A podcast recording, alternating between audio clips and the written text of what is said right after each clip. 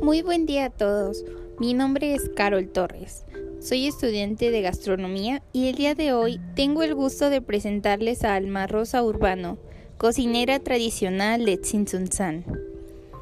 Esta cocinera cuenta con 20 años de experiencia en la cocina y sus raíces protagonizan sus platillos, como el aromático mole de guajolote, cocido a la leña, impregnando las especias aromáticas de olor y sus condimentos de sabor.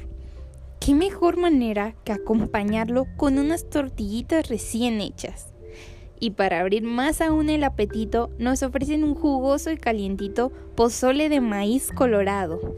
Y si no fuera poco, nos deleita con sus esponjosos tamales acompañados con diversos atoles. Y claro que no puede faltar una rica y doradita mojarra frita.